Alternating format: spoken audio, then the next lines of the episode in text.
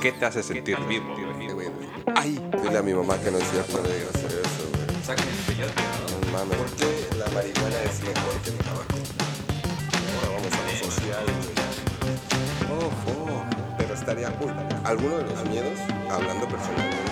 Sí, pues el Eric pedo me cae a toda madre, ¿no? Es, es, Ahí me tiemblan las manos. exactamente, güey. Amor y energía. Madre, no mames. Huele, huele, avíseme.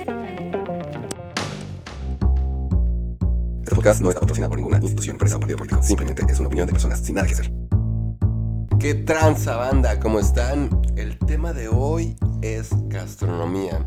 Y como todas las semanas, todas las veces y todas las ocasiones... Ya sé, sí, qué aburrido. Estamos los mismos, hermanos míos. Tenemos a Sonia, David, a Misael, a Miguel y obviamente a su servidor Eric.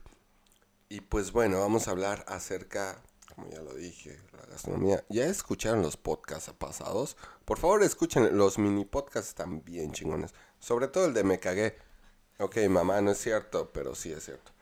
Eh, gastronomía es algo, un tema muy amplio porque obviamente todos los que estamos aquí nos dedicamos a eso. Entonces, sí quiero escuchar qué es lo que piensan acerca de este tema.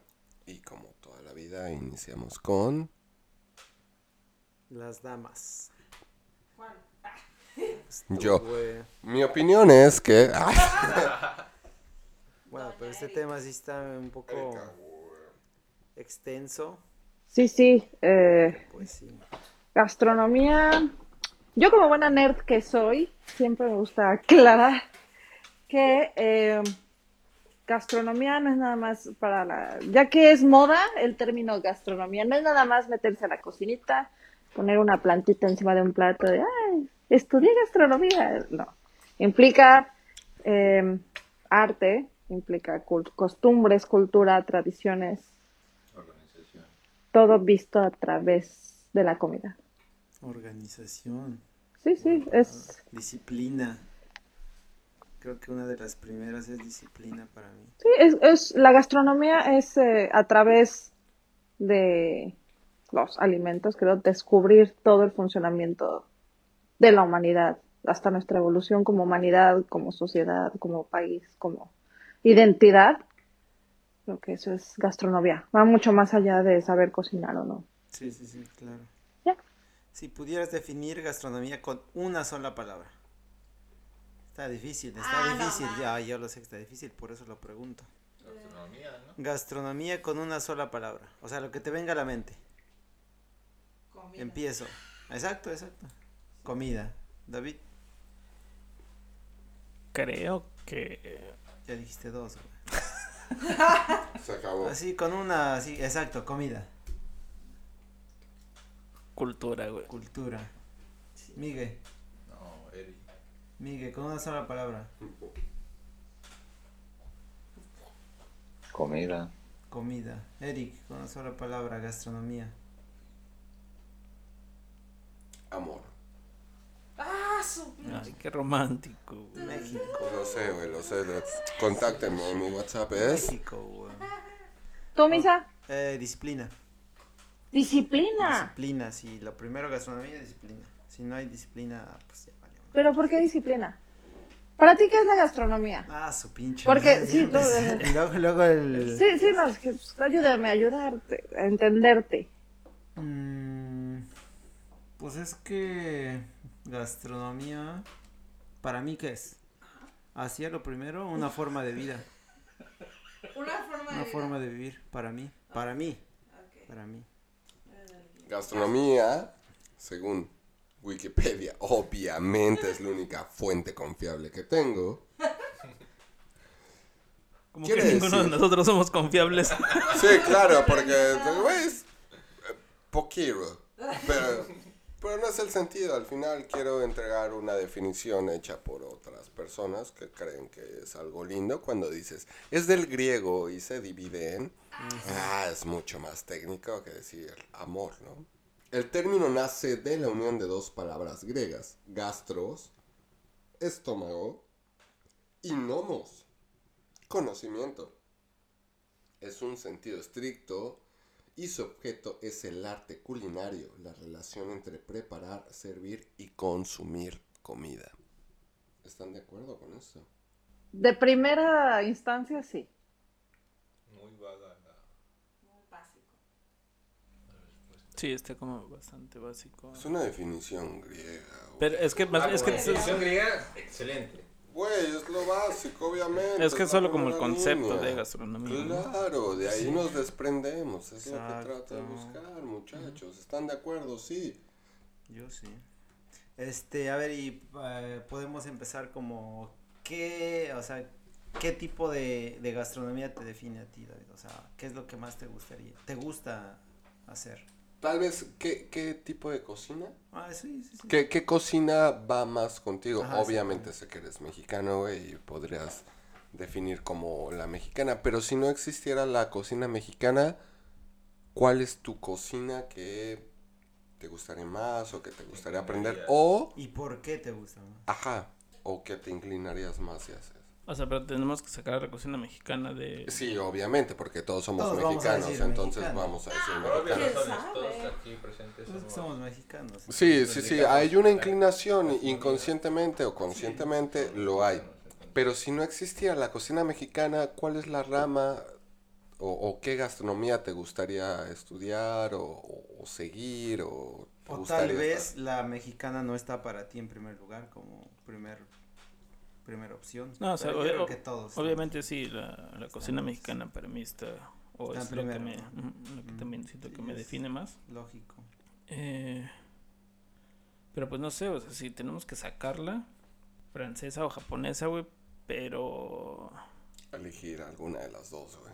posiblemente francesa, pero eh, la onda es que, o sea, y, y aplica también para la cocina mexicana, o más bien creo que es a raíz de que siento que aunque querramos co- como tratar de irnos sobre una línea de gastronomía o de una cocina de, de alguna parte del mundo, si algo creo que he aprendido con el tiempo es que las bases de toda esa cocina, y, por ejemplo, y voy, y tengo que poner el ejemplo de México, discúlpenme, pero yo, yo no me imagino una cocina mexicana, güey, sin imaginarme un guiso de mi mamá, güey, por ejemplo, güey. O sea, de que haga nada más, no sé, frijoles con y algo, con, ajá, güey. Y Ah, queso. Ajá, imagínate eso, güey, nada más, Y ¿no? tortilla, obviamente. Y, y para mí, güey, eso sería como la, la base, güey, de, de, de la gastronomía, güey. Y es lo mismo que para mí aplicaría en cualquier otra... O sea, no, no, no, no porque hay un platillo representativo, güey, no sé, de la cocina francesa o de la cocina mexicana, güey, nada más, güey, que a lo mejor sería, no sé, güey, si mole, güey, o... No sé, güey, cualquier otra cosa, ¿no? Mm. no, no, no me voy como solo a eso, güey. O sea, tengo que irme como a una raíz más, más abajo, güey. O sea, desde. Desde la- la- las cosas que realmente comen. la- o sea, pues, es que también mole come la gente, ¿no? Pero. Es que está como demasiado romantizado, güey, para mí ya en este momento, güey. Justamente es, a- es a donde quiero llegar.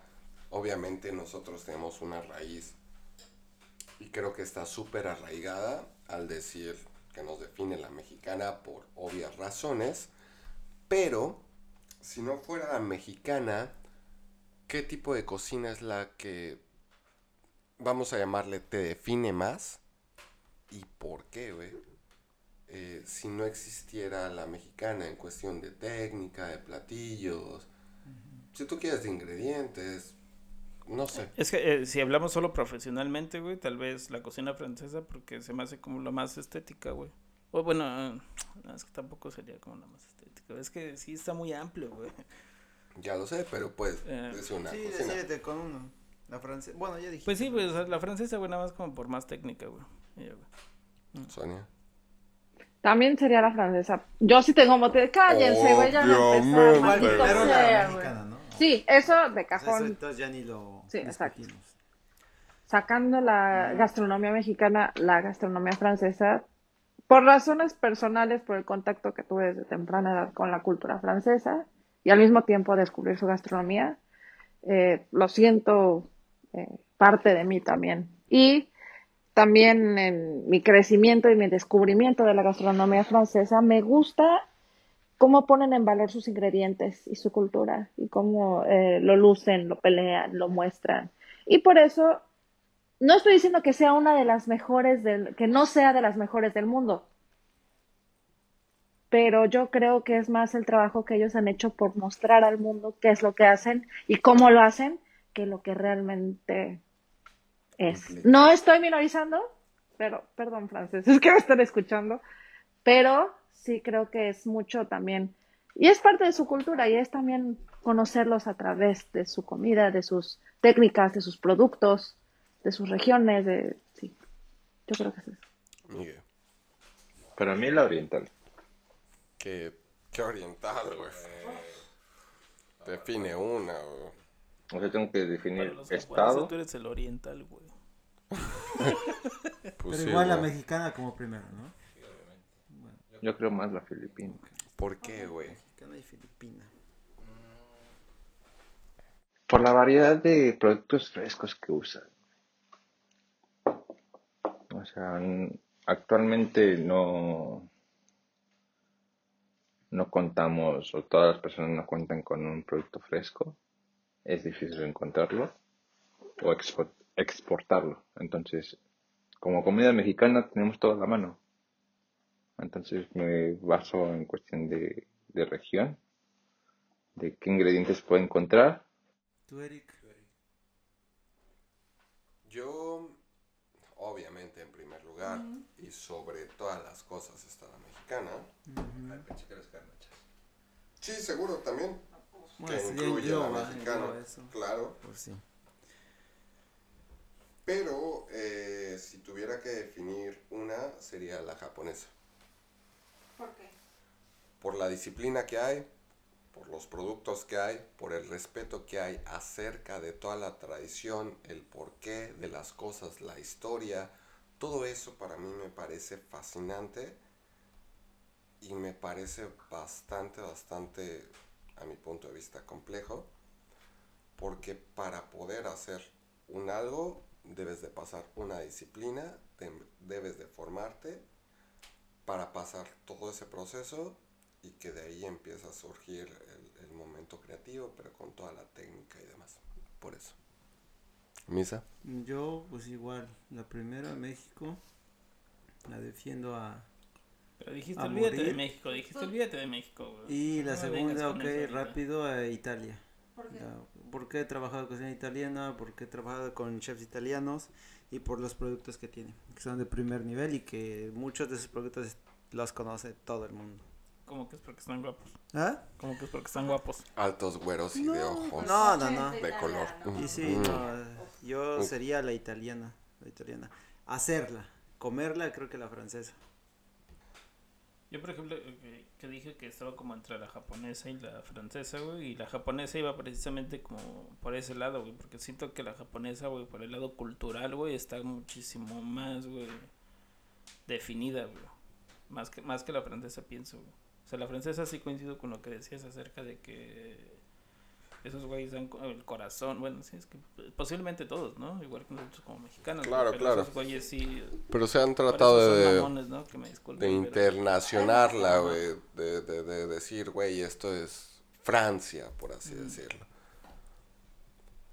Pe- pero yo, yo defiendo el punto de la japonesa porque sin decir, hey, hey, güey, enfóquense acá, es todo eso trascendental de, de hacer como el pez globo, ¿no?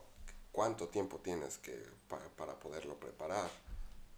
Hacer, todos conocemos el sushi, el nigiri y, y demás, pero es mucho más allá, como si podemos hablar de cada una de las especificaciones de la cocina.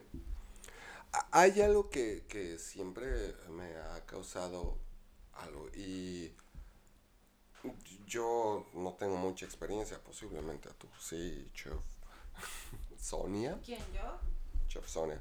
Eh, no he comido en muchos lugares chef. importantes, pero creen, y, y esto creo que abarca parte de, de la gastronomía, creen que las listas son importantes eh, dentro del mundo gastronómico y por qué. Para mamonear, sí, eh, y puntos de vista, obviamente. o sea, Sony, Yo creo que son importantes porque las hemos hecho importantes, pero no creo que definan qué tan bueno o malo o de calidad o no sea una gastronomía, un restaurante, una cocina, un país incluso. No creo que sea algo. vamos a tener un problema, güey, papá. no, donde quiera que esté, güey. Sí, te creo. Papi, Kikín. Tú, Eh, sí, eso es lo que dije, para mamonear, güey, son importantes, Según yo, es para lo único. No, no hay como ningún otro fin. Creo que en algún momento, lo, varias veces lo, he mencionado, que considero que son mafias al final y que, pues, igual como que todo está arreglado. Tal vez no, no, pero, pues al final todo es como para el mismo fin. La- todo- creo que la mayoría de las listas, creo, no hay como algo específico se pueda salvar tal vez. Al menos una lista que hagamos nosotros, güey, como de los mejores mercaditos a los que hemos ido a comer, güey. Esa lista sí la voy a creer, güey. Esto es comprobado. Tú, tú, Miguel, listas Michelin, los 50 mejores, eh, listas importantes eh, dentro del mundo gastronómico que tú conoces, ¿crees que tienen un gran peso o, o no? ¿Qué, qué piensas tú acerca de eso? Yo pienso que rescatan al valor del producto y sobre todo de la cultura de cierta comida que representa. O sea, son importantes para ti. Ah, al final son importantes porque nos dan motivos de probar más, comer más, conocer más. Porque si no tuvieras, el- no sé, la inquietud de conocer, a lo mejor tú estando en México, nunca viajaste a Japón, porque nunca te llamó la cultura. Hasta alguien que fue un chef de Japón y trajo sushi a México, dices, ah, pues ya me interesa por Japón, ¿no? Entonces, es la importancia que yo le doy. Bueno, pero no- es Pero que- en cuestión de los restaurantes, todo eso, obviamente, todo lo que tras, eh, lleva detrás, el trabajo, el esfuerzo y... O Sí, sea, o sea, pero, pero a lo que, a lo que iba era que no, no necesita estar en una lista, por ejemplo, un restaurante que sea muy bueno y que pueda tener cocina japonesa que lleve a México, güey, para mostrarte lo que es realmente la cocina japonesa, güey. No necesita estar en una lista, güey, para que realmente te muestre, güey, lo que... Sí, para validar Ajá. la calidad. ¿no? O sea, que es, que es en cuanto a lo que estamos hablando acerca de, de si es relevante una lista. ¿o no? Tú, Misa, ¿qué piensas Yo creo que acerca sí de es importante y relevante esas listas. Este... pues sí, porque mm, eh, yo creo que todas esas eh, listas, restaurantes que son reconocidos, eh, por algo están ahí. Podrán decir que hay dinero detrás de todo eso, tal vez sí, pero creo que muchos de los chefs que están en esas listas tienen una historia atrás que a lo mejor alguno de nosotros conoce, que están desde atrás y han empezado desde cero y por algo están donde están. Hay otros que no, hay otros que han dado dinero o están por alguna palanca. Pero yo creo que esa lista sí es relevante porque algo, como lo decía Miguel, mm, si, tú, si esas listas no te muestran restaurantes, tú a lo mejor no tienes ni una idea de algún restaurante. Si no existieran esas listas, algún restaurante, por ejemplo, nosotros estamos en este país, de México. A lo mejor no tienes ni idea que sea un Quintonil, un Puyol o por decir esos que son los más conocidos. Si no existieran esas listas no sabrías que existen. Con esas listas y te informas, tú ya empiezas a investigar qué es que esto. Ah, pues es que este chef ha trabajado ahí, empezó así, así, así, está catalogado entre los mejores. Y, y bueno, al menos a mí me da, me motiva para ir a ese lugar a probar esa comida y no nada más ir a al que sea. Entonces yo creo que sí son muy relevantes esas listas para poder ir a, a conocer un buen lugar. Entonces viene la pregunta que, eh, la- o la que trasciende. ¿Crees que algún restaurante que esté en una lista te representa como la cultura, pues en este caso, Quintonil, Puyol te representan, que están dentro de las listas conocidas? Eh, de tu gastronomía mexicana o si llevaras un extranjero lo llevarías a otra parte. Que, que- que- si tú llevaras una güerota, ay, hijo de su- no la escuches, por favor. Eh, si tú llevaras una güera de aquí, güey, y le dijeras, güey, tienes que probar lo que es la gastronomía mexicana, ¿la llevarías a Quintonil, a Puyol o la llevarías a otra parte a probar? pregunta, ¿eh? Para todos, güey. No la llevaría porque para llevar a alguien tengo que conocer primero el lugar. Eh, desafortunadamente yo no he comido en Quintonil ni en Puyol. Sé que son restaurantes buenos por el bla bla bla, por las listas, por las revistas, por los premios. Y yo creo que por algo lo tienen, no creo que tengan premios nomás por... Ah, es un chef conocido, no. Yo creo que hay algo detrás de ese chef que hace, que está haciendo las cosas bien, que por algo está. No la llevaría porque para llevar a alguien tengo que conocerlo yo primero. Si yo ya hubiese comido en Quintonil en Puyol, ya de ahí vería si la llevo o no. En este caso no la llevaría. Entonces, ¿te, te representa esos restaurantes o, no tendrías como esa... Representan a México, pero te digo, no los, no los conozco. Re- pero sí los representan. Eh, y he conocido a gente que con- dices México y se van inmediatamente Puyol. Y hablan maravillas de Puyol, gente que no es mexicana. Y me preguntan y yo les he dicho, yo no he estado ahí. No sé qué tan, de- si de verdad es muy bueno o no. Pero sí representan a México esos lugares para mí. Tú, mi vida? Concuerdo con Israel. eh, hay lugares que sí representan a México, la cultura y gastronomía de México. Pero al final no es como que algo que represente de mi persona. Al final como O sea, sí, sí representan a México. O sea, cada área. vuelvo a la pregunta principal. Si tú llevaras una güera de aquí, lo primero que harías es llevarla a Puyol o a Quintonil, porque fueron los que se mencionaron, o la llevarías a otra parte a conocer la gastronomía mexicana. Y la, eh, Puyol, Quintonil seguro la conocen porque están dentro de las listas. que hacen.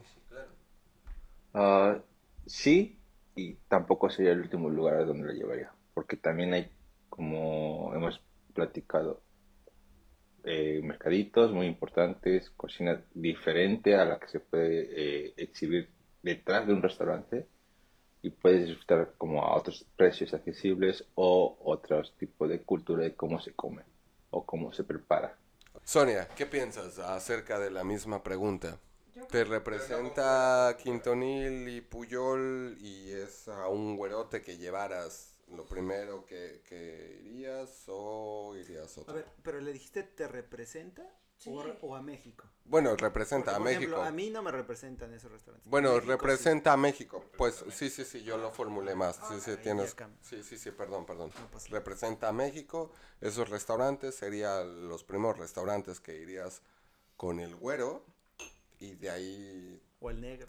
O, o el prieto, o el albino, o, o el lampiño, o el apiñonado. El que tú quieras. El asiático, güey. El africano. eh, Lo que tú quieras, güey.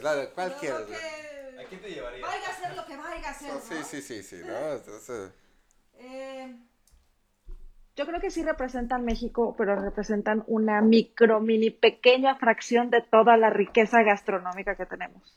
Y no sería lo primero a lo que los llevaría, porque para mí, como un punto que dijo Miguel y se me hace muy importante, es, es hay que empezar de la base, hay que empezar de lo básico, hay que empezar de lo, de lo, ay, de lo que está en la raíz, de lo que está en la, sí, de lo que está en la raíz, de lo que, de lo que vivimos, de lo que respiramos, de lo que mamamos desde que nacemos. No, ya, güey, ya usted ya. leche bruta con huevo. Si no lo saben, escuchen otro tipo de podcast. Ah, no está en el podcast, ¿verdad? Pero estuvo muy bueno. ¿eh? Ajá. Eh, sí, lo más tradicional, lo más callejero, si lo puedes llamar así, lo más, lo de todos los días. Por ahí empezaría.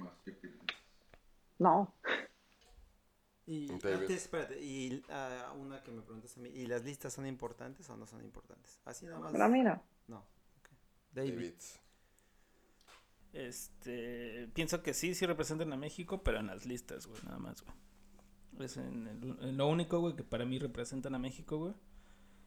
Eh, y que posiblemente han tratado de darle un poco ese giro a cómo se ve la gastronomía mexicana en el mundo, güey, porque ah, ahora tal vez ya empiezan como que comienza a, a verse que México no son solo burritos y nachos y, y así, güey. Sería como la única parte, tal vez ¿No? parte buena. ¿Qué no? Como la única parte buena tal vez de que representen a México en una lista, güey. Nada más, güey. Este... Y si llevara a alguien, tal vez lo primero que, que llevaría a conocer no serían a ninguno de esos lugares, güey. Sería, no sé, güey, tal vez... Si mi abuelita está con vida y puede cocinar, güey, pues, pues con mi abuelita, güey, porque... Claro. Eso va a ser como de, lo- la- de las cosas más tradicionales, güey, que podría da- ofrecerle para comer, güey. A- sea, sea quien sea, güey, que sea extranjero, güey. O, o con alguna cocina tradicional o algo así, güey. Creo que eso sería como la manera de, de mostrar, güey, cómo realmente la gastronomía mexicana.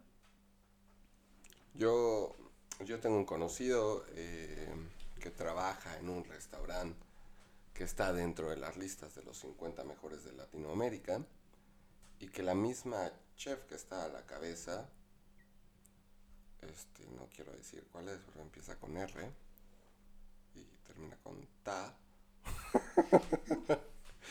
este, ese güey estaba muy preocupado y estaba muy estresado por la lista. Y la chef le dijo, güey, olvídate de las putas listas, al final vamos a estar. Dedícate a cocinar lo que realmente hacemos. Las listas no importan porque tendremos el lugar en la lista que nos traerán la gente que van a probar. Y cuando me dijo eso, cambió el concepto. Porque trabajando en uno de esos restaurantes, me di cuenta que cuando fueron a hacer protestas, los bajaron del lugar y cuando ya se portaron bien, ya fue diferente. Eh, ¿Creen que las listas... y, eh, esta es una pregunta muy ligada y creo que es muy personal. Para mí, güey. Eh, Para mí, güey. mía de mí. Sí. Eh, ¿Creen que las listas pueden ser compradas o puede haber algo de corrupción dentro de ellas para escalar lugares? Una. Y dos, ¿creen que hay un antes y un después, donde quiera que estés, de Kikín para representar y que de ahí empezar a salir mucho más de conocimiento acerca de la gastronomía mexicana sin saber que eran burritos y nachos? Esas son... Yo creo que sí, porque el Cruz Azul casi fue campeón con el Kikín, ¿no?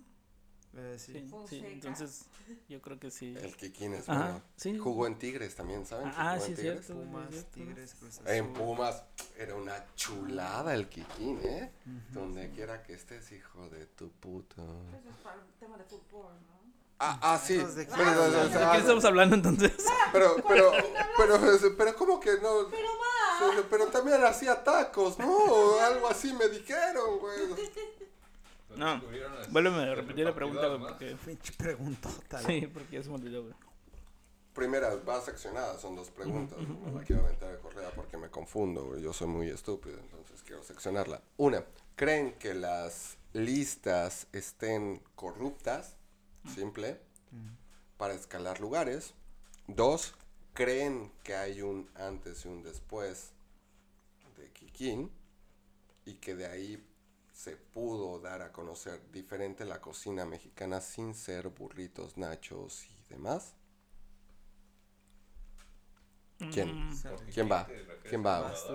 No, güey, de Enrique Olvera, pues. No lo quería decir. Perdóname, Kikín. Eh, yo creo que sí hay, yo creo que sí eh, puede llegar a haber eh, tal vez un poco de corrupción en las listas.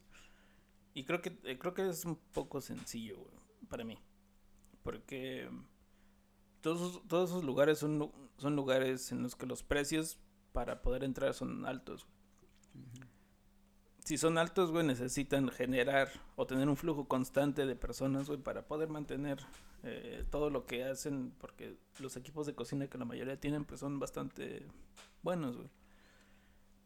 Y de las únicas formas en las que vas a asegurar, güey, ese flujo constante de gente, güey, es que te patrocinen, o no, que te promocionen bastante bien para que asegure ese flujo de gente. Entonces, puedes hacer un, una inversión para que te pongan en la lista y así asegurar ese flujo de gente que vas a- que, que, que necesitas tener. Yo, Entonces creo yo, esa es tal vez mi teoría. Igual me equivoco, ¿no? Pero yo, yo ahí tengo posiblemente la respuesta de, de qué, pero sí. Correcto, ajá. y que si hay un, un antes y un después antes de Kikín. Mm, Pues es que más bien creo que el auge que, que, que tuvo fue junto con eh, junto con que se declarara como patrimonio cultural la cocina mexicana, ¿no? O sea, fue, o sea, fue como fue como de la mano y eso lo- tal vez como que lo impulsó Lo también a él Ajá. Ajá, para para estar ah, en donde están. No, no, no, no, no, no sabría. O sea, más bien podría decir que si hay un antes y un después de que se declaró patrimonio cultural de eh, la, la gastronomía mexicana. Que, Que, que de alguien más, de, de un nombre, Ajá. vamos a decirlo, de un nombre, sino fue a partir de que se declaró eh, Sí. patrimonio. Que antes de ya, ya, ya se veía que venía algo. Y creo que por eso también fue el, la onda de, boom. de- ajá, de- de que se declarara patrimonio cultural. O sea, a- a consecuencia de que se veía que ya, o sea, que venía con fuerza la gastronomía, o sea, como tal en México. Mm, Yo, este, la primera pregunta que dijiste, sí, también creo que hay, hay mafia ahí en las listas, sí, hay de todo, se paga a veces por estar en los primeros lugares. Y en la otra, fácil y rápido, este, no puedo opinar porque no conozco mucho de Enrique Olveras, sé lo básico, que es uno de los mejores que representa México, su restaurante pues, siempre está entre los mejores del mundo, entre, no sé si están ahorita en el 12. Ni idea, güey, no sé. Eh, Lo creo que está en el perdido. 12 del mundo y de América creo que está en el cuarto, quinto, algo así. Bueno, y ya, pero de ahí no sé si hay un antes y un después, ¿no? No sé, necesitaría investigar más para poder opinar de eso. Entonces, sí, definitivamente eh, mafia, corrupción, muerte, pestilencia y destrucción. No, em, como en todo, es también un poco batalla de poder, batalla de egos, batalla de clubs de Tobis y clubs de, ay, soy el mejor de México y tú, ay, el mejor de Francia, ay, man, ya sabes. Pero, em, pues, no sé, así es. Y Por- eh, perdón, ¿por qué club de Toby? ¿Qué quieres, güey? ¿Que Toby quién es? güey? voy a sacar otra vez mi mujer empoderada. Exactamente, güey. No, yo sigo sin entender por qué en estas famosas listas todos son vatos, todos son hombres y hay un el premio como de, ay, tú eres mujer, ay, tú eres buena, ah, ten. Y hay una parte y solo hay una nominada y solo hay una ganadora y solo hay- no entiendo por qué no hay ese. Por eso les llamo Club de Toby, porque todos vatos entre ellos se premian y se Pero ¿quién es dan Toby, palmaditas. Eh, le llamo Club de Toby porque antiguamente eh, había una historieta, caricatura que se llama eh, La Pequeña Lulú. Y entonces era Lulú y sus amiguitas y Toby y sus amiguitos y siempre se estaban madreando ahí. Entonces el club de Toby eran puros niños y el club de Lulú eran puras niñas. Entonces por eso para mí el club de Toby es puros vatos ahí que se están lamiendo las nalgas unos con otros. Bueno, ¿y tú, Miguel? Eh, las... Ah, es como que pero- pero- no cabe- Ah, ¿Ves cómo ¿Ves? sí? Pinche club de Toby, güey. ¿Cómo me aventaste tierra, cabrón? ¿Qué pedo, güey? ¿Qué pedo? Como que te vayas a la chingada. ¿no? Discúlpame. Disculpa, tienes toda la razón. Insúltame todo lo que quieras. Por eso este mundo ya. Ese, eh, Mujer va norte. Exacto, perra ella empoderada, vaya. Este, yo creo que sí hay un antes y un después y creo que tu papá lo supo aprovechar muy bien. Creo que, ¿Por qué mi papá, güey? cállate, güey, es tu papá, güey. Están los dos igual de barbones, Donde quiera que esté. mamadores, ¿no es cierto? Perdón, Kikín, este, pero eh, yo creo... Cállate, hijo de Núñez. ¡Uh! Ya vamos a empezar. Perdón, Muñez. Pero sabes que es cierto. Este, Perdón, güey, se me salió, güey. Se me salió, güey. Eso lo puedes editar. yo creo que Enrique, problema. francamente, da igual. Este, no he tenido la oportunidad de mm, probar su cocina.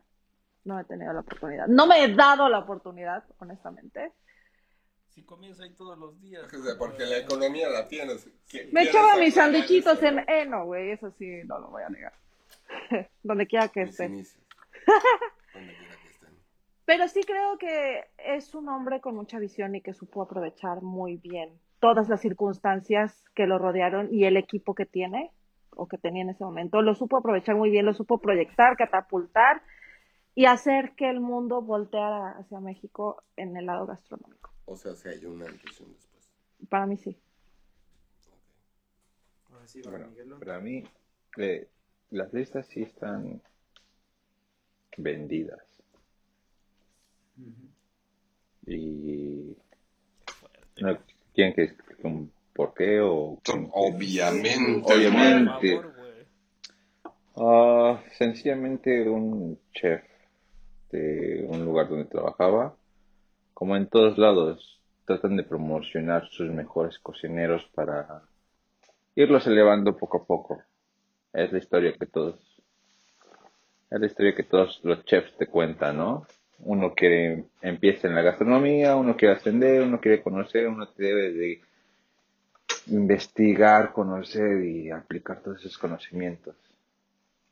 Y pues eh, de los muchos que au- este, chefs reconocidos, la mayoría o estudiaron en escuelas muy caras, o estudiaron, o tuvieron un maestro que los educó, y aparte, este,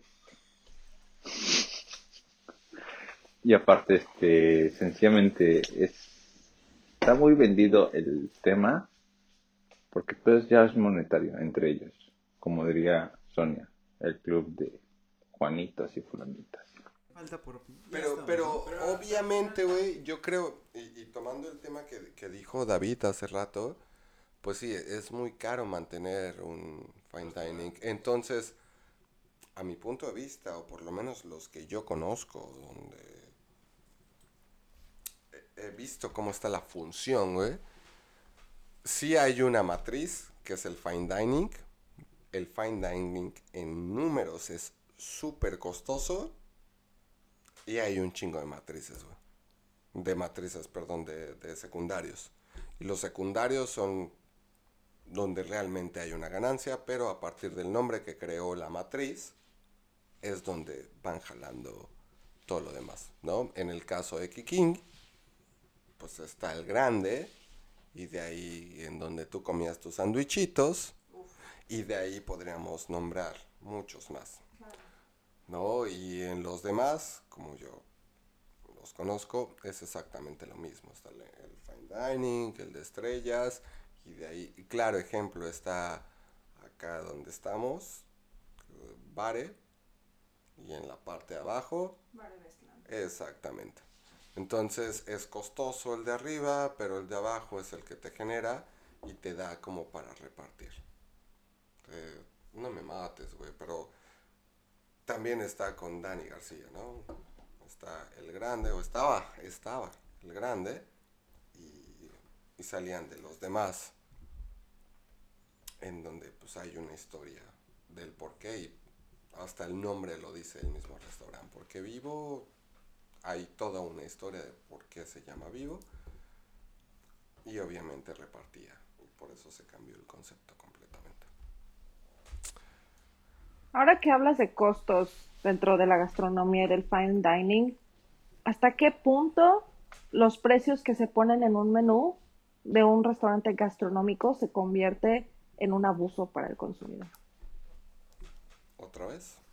O sea, ¿hasta qué punto está bien pagar un precio alto en un restaurante que se supone que está en listas, que está nominado, que tiene estrellas? que lo que sea? Pues hasta el punto que el cliente lo, lo acepta. Sí, que lo permite, claro. Sí.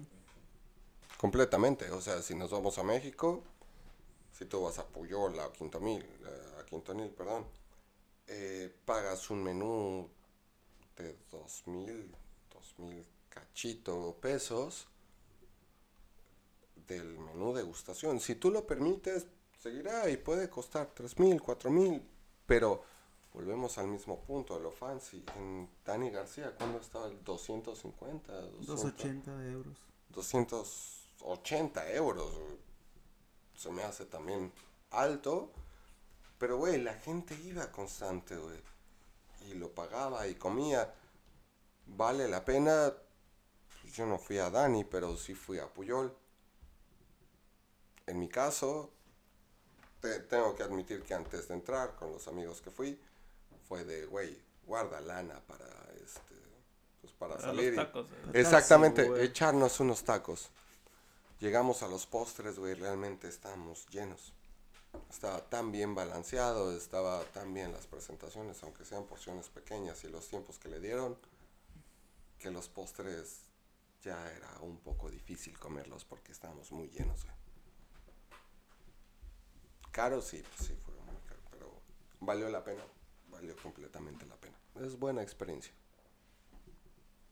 Pa- para mí, eh, yo creo que es justo eh, o llega a ser justo el precio que tengas que pagar siempre y cuando los recursos humanos reciban lo justo. Porque si tú como consumidor vas a ir a pagar por algo que tienes las posibilidades de, al menos en mi persona yo esperaría que los recursos humanos que están produciendo todo eso puedan tener la posibilidad de tener la misma experiencia que yo estoy adquiriendo. Si no existe ese balance, para mí cualquier precio exagerado, no vale la pena. Y a mí, a mí la verdad, sí, eh, me gustaría como exponer un poco, que me... Me molesta un poco el hecho, por ejemplo, de uso de practicantes en altas cocinas. Porque es mano de obra gratis. Es gratis, sí, al final de cuentas. A mi experiencia, A eso va lo que dijiste. A eso va lo que dijiste. a mi experiencia, el recurso humano, hasta donde yo sabía en esos tiempos, recibía lo correcto. Pero ¿qué es lo correcto? Y entonces ahí valoras si nos vamos otra vez al ámbito social, ¿no? En México posiblemente te avientes todo el día trabajando dentro de una cocina de por, no sé, 300 pesos al día, 200 pesos al día, todo el día. No hay un límite de horas y te lo avientas. Acá recibías muchísimo más, eh, incluyendo las propinas y demás, pero realmente no tenías vida completa. Pero estabas dispuesto a sacrificar porque pues al final eso te da un renombre, un dentro de México. Cuando sales de México y presentas eso, ah, órale, qué bonito. Y chingón. Y entonces te das cuenta que ese tiempo que pasaste, aunque estuvieras en listas, aunque estuvieras trabajando, porque el lugar siguiera surgiendo con renombre, que papá estuviera recibiendo un chingo de publicaciones, un chingo de cosas, pues güey, sí, en tu currículum se ve bien hermoso, pero no tuviste vida ese tiempo que pasaste ahí. Ganaste lana, sí, pero pues esa lana tampoco la disfrutaste, güey, porque pues se te iba tal vez en pasajes, en, transporte, en comidas, porque pues no, y el estrés y demás, no se diga. A mi punto de vista, pues eso no es equivalente a... ¿Tú, Misa, qué opinas? Ah, pues es que ahí los únicos beneficiados son los, los dueños de las empresas, ¿no? En este caso, o los, sí, los, los propietarios de los restaurantes, pero en ese lado sí no está bien. Tú decías de los practicantes, ¿no? Pero eh, lo único que compensaría yo al menos eh, es que adquieres mucho conocimiento. Sí, no me pagan, sí me, eh, me negrean, como se dice. Y los beneficiados son ellos. Pero a, a mí el beneficio que tengo es el conocimiento y con dinero yo no voy a comprar conocimiento, sino que estando ahí el día a día, trabajando un chingo y, y, y todo. Por ejemplo, yo en, en las prácticas que fui a hacer ahí a Dani, yo puedo decir que hasta ahorita es mi experiencia mejor que he tenido y do- y donde he aprendido más en, esos, en ese medio año que estuve a donde he estado trabajando en otros lugares. Entonces a mí en ese punto no me preocupó que no me pagaran ni un peso porque no me pagaron nada. Pero lo que aprendí, pues yo creo que hasta salí ganando. Sí, Los no. beneficiados fueron ellos, porque no, no gastaron dinero. Pero pues yo creo que no, o sea, yo no salí perdiendo. O sea, entonces tú sí estás a favor de las prácticas profesionales dentro de una de una alta cocina. Sin que te pague nada. Sí. Pues son prácticas Sí. profesionales Sí, sí, al sí. final. Sí, yo sí estoy eh, de acuerdo. Por ejemplo, que yo fuera yo el chef de un restaurante de esos. Y si llega un practicante y me dice, yo vengo a hacer prácticas, pero quiero que me pagues, pues ahí sí lo mando. O sea, todavía que te voy a enseñar, quieres que te pague, pues estás mal. Y si hace un buen trabajo y se desempeña bien y se lo gana. Lo contrataría, pero después primero lo tengo que ver. O sea, la primera, págame. ¿Por qué? Ok, sí, si vienes de tal escuela, de tal lugar, va, pon- te pongo a prueba un mes. Si de verdad lo mereces, va, te contrato y ya te pago. Pero nomás así, contrátame, pues no. Y yo creo que no hay ningún restaurante que sea que contrate a practicantes así a la a la primera, pero de ese tipo de restaurantes. Alto nivel no, no lo hay No, ninguno. no, no. Ninguno, güey.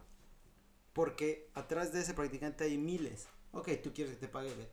Atrás vienen otros que me van a trabajar gratis. Ya lo dijo Marx, güey. Entonces, pues yo no lo haría. Y así son todos. Creo Sí, que sí, no sí, sé si no est- están de acuerdo. Todos. No, no, no, estoy completamente de acuerdo. No, de, de la alta cocina, güey, no existe, creo yo, restaurante. Yo tampoco creo. Yo estoy de acuerdo en lo que dices, güey, y precisamente ese es mi desacuerdo, güey. Sí, yo sé que no está chido, pero pues así es.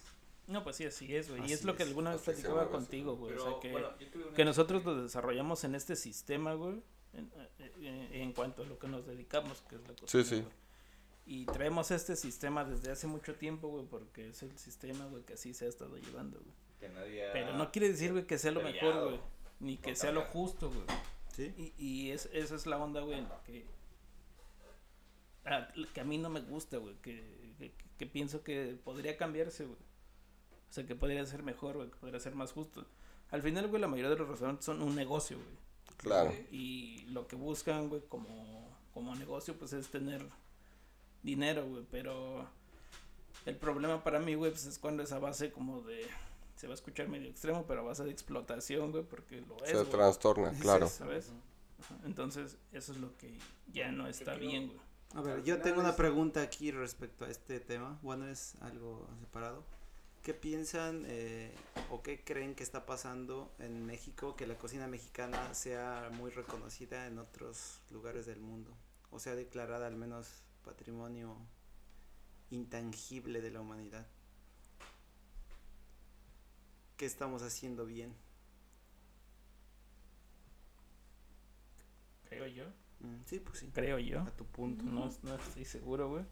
Que tal vez estamos empezando a voltear a ver un poquito más ah, ah, nuestro producto local y cultura, güey.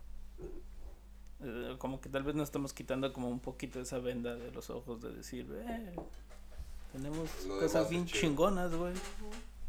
Tenemos cosas bien chingonas, güey. ¿no? ¿Por qué no enseñarles que hacemos cosas bien chidas, güey? Que cosas que hay aquí, güey, están bien verga, güey. Creo, güey. Sí. Sí, yo también creo que es empezar a darnos cuenta de lo que tenemos, quiénes somos y todo el bagaje que tenemos de productos, de historia, de cultura, de, de cómo se formó la cocina mexicana, las bases. ¿Y crees que los chefs ayudan a eso? Bueno, tú también, David, tú no dijiste, no mencionaste chefs, tú dijiste lo que tenemos. Pero no preguntaste, ¿sí? Ajá, no, ahí te va. ¿Crees que los chefs también influyen o solo es lo que tú dijiste? Eh, sí, definitivamente influyen. O sea, la, la- la gastronomía y la riqueza cultural eh, gastronómica que tenemos ha estado siempre, güey. Toda la vida, Nada claro. más que no había habido como que la forma o quién lo, lo, lo, lo, lo diera a conocer más, güey. Porque, o sea, creo que chefs eh, de cocina mexicana hemos tenido, güey, pero no había habido como ese... eh, no, no, no habíamos como destapado eh, esta onda de, de, de querernos dar a conocer, güey, porque creo que eh, era muchísimo mejor visto, güey, eh, un restaurante francés en México, güey, antes a que tuvieras un restaurante mexicano, güey. Y creo que chefs mexicanos hemos tenido también desde antes como Yuri de Gortari o, o este, Heredia. ajá, Heredia, güey. Este, y, o sea, que reconocidos, recono- reconocidos en México son, pero, o sea, si, si ahorita los mencionas afuera, güey, nadie los conoce, güey. Pero son, son personas, o sea, que han dejado un legado, güey, bien marcado, güey, para la cocina mexicana. Sí, y yo creo que también va de la mano de que en algún momento la gastronomía en general en el mundo se puso de moda. Tanto que universidades que de gastronomía, ¿qué es eso? ¿Quieres ser cocinero? Vete a una cocina y jódete ahí y aprende ahí. En no sé en qué punto de la vida la gastronomía se volvió moda, pero junto con eso la cocina mexicana también empezó. em, los chefs son importantes en el sentido de que fueron portavoces de cocineras tradicionales, de productores, de historiadores, que son historiadores gastronómicos también como Yuri Gortari y Edmund Escamilla, donde quiera que estén. Me están viendo, perdón, güey. Sí, no escucho nada. Hasta cierto punto está bien que él aproveche las herramientas y el equipo que él tiene. Como sea él como persona, ya son leyendas urbanas y no lo sabemos realmente. Pero qué padre que de alguna manera esté usando las herramientas que tiene para proyectar a México al mundo. Y eso está bien. Entonces sí, los chefs tienen mucho que ver en eso, ¿no? Son portavoces. Son portavoces. Pero que tengan mucho que ver también es nosotros como sociedad. Sí, a mí, no me Sí. gustaría verlo como, como que son Yo- la parte principal o que son los- No lo principal, pero sí tienen mucho que ver. Es que yo creo que hay un, un No, punto... No, no, no, no diría mucho que ver. Es que hay un Tiene despertar porque- social ahorita. A ver, si no tienen mucho que ver, a ver, a lo mejor me equivoco, ¿no? O sea, tienes el... Te voy a dar un ejemplo. Tienes el, el un, tienes el chocolate, pero ¿cómo lo transformas tú que no sabes nada de cocina? Tú. Puedo hacer atole. Puedes hacer... Puedo hacer- Y ya. A eso Es que a eso hay, muchas es- variaciones. Es que ese es el punto, güey. Y yo creo que el despertar social, y hace rato lo tocaba Sonia, güey. Francia, güey, se encargó de, de dar a conocer la cocina francesa porque estaban orgullosos de eso. Lamentablemente como sociedad tuvimos que esperar a que alguien fuera un portavoz para darnos a conocer a nosotros mismos, güey, de que la cocina mexicana era la meritita verga, güey. Y a partir de eso, cuando tienes un nombramiento, un premio o algo así, como el patrimonio, dices, ah, verga, güey, neta, neta, tenemos todo eso, güey, ¿cómo? O sea, la, variación que hay de todos los estados dentro de México no se marca nada más de norte, centro, o sea, un mole puede ser lo mismo en Oaxaca y cambiar el mismo nombre o los mismos ingredientes en Guerrero, en Yucatán y así. Eso es lo chingón que tenemos. Y lamentablemente, güey, tuvimos que esperar a que nos dieran un, un nombramiento y que alguien más fuera y, de- y dijera al mundo, güey, somos bien verga porque estoy en una lista, a darnos cuenta nosotros mismos de decir, güey, estoy tan orgulloso de, de- de mi raíz porque tengo un chingo de variaciones dentro de, güey, tomabas lo del cacao. ¿Qué puedes, sabes, eh, tienes el chocolate, pero ¿qué sabes hacer? Güey, se pueden hacer un chingo de cosas, güey. Un chingo de cosas Pero tú, persona normal, gastrónomo, ¿a dónde estabas enfocado, güey? El chocolate, güey, ¿dónde es donde realmente lo trabajan? Lamentablemente nosotros somos, eh, o ahí nació el cacao, pero no exportamos cacao, güey. Y, y entonces ahí hay una desvariante. Güey, si, si cuando te conquistaron y lo llevaron al mundo, tú eras el principal proveedor del cacao al mundo, porque ahorita no lo eres, güey? ¿Por qué no le dimos la importancia? Porque los suizos eh, fueron los güeyes que empezaron a trabajar el cacao. ¿Por qué tú no descubriste esas técnicas? ¿Y por qué volteaste a ver a Suiza? Ah, güey, ¿cómo haces chocolate? Güey, tienes el producto ahí, güey. Es como ir a Japón y decir que cómo se hace una tortilla, güey. Oye, güey, ¿me puedes enseñar a hacer una tortilla? Güey, pero tú tienes todos los elementos ahí, ¿por qué no la sabes hacer? Entonces yo creo que lamentablemente, güey, los chefs tuvieron que ser portavoces a decir, güey, somos chingones para que nosotros volteáramos y decir, ah, no mames, sí somos chingones, güey. Y eso creo que en un concepto social pasa un chingo, güey. El país donde vivimos es tan rico, pero necesitas, güey, que alguien más te diga que es la mera verga para que tú lo creas, güey. O necesitas salir y decir, verga, güey, comerme un mango en Noruega no es lo mismo que comerme un mango en México. Y en México está muy chingón. Y cuando lo tienes ahí dices, no mames, putos mangos, están de la verga, güey. Es un concepto la social. temporada, ¿no? Posiblemente no, los tienes ahí y dices, güey, me caga el mango, güey. Muy buena explicación, señor buena Henry. explicación. Esto. Gracias, gracias. Pero, pero sí lo creo, güey. Yo, yo hace rato lo decía, güey. O sea, hay un antes y un después de Enrique Olvera. Pues sí lo admiro, güey, pero... Pero lamentablemente, güey, antes de ese güey, ya mencionaron algunos, güey. ¿Y quién los volteó a ver? No, güey, hasta que hubo un premio y hasta que hubo este güey. Y hasta que este güey empezó a decir, güey, un taco es esto. Y lo puso bonito y le puso una florecita. Hizo una barbacoa, güey, enchilada. Y de, ah, verga, está muy buena. Sí, güey, pero te juro, güey, que si esto lo comes aquí y tú te vas a Hidalgo y tú te vas a un chingo de helados donde la hacen, güey, Vas a ver, ¿no? te, te vas a ver mil veces mejor, güey. Y no es gente profesional. Y no es exactamente, es algo que hemos estado haciendo todo el tiempo, pero alguien más te lo mostró. Güey, la cerveza mexicana es bien verga. No, no lo creo.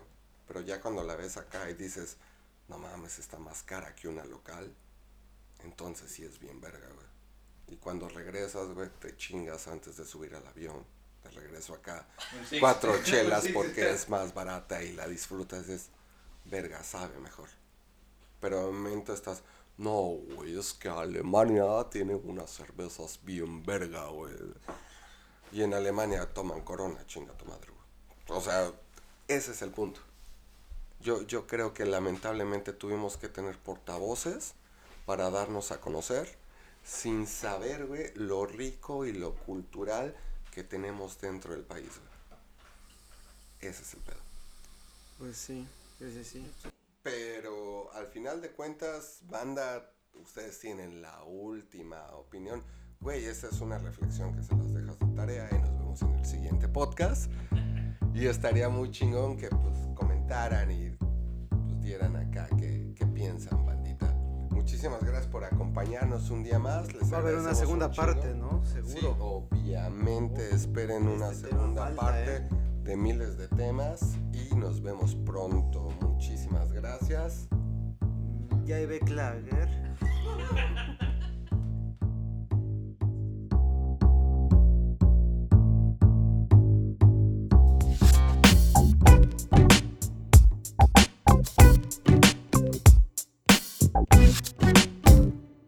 number you have dialed has been changed. The new number is No, no, no, se acabó. Permiso 0.3 con frutas y verduras.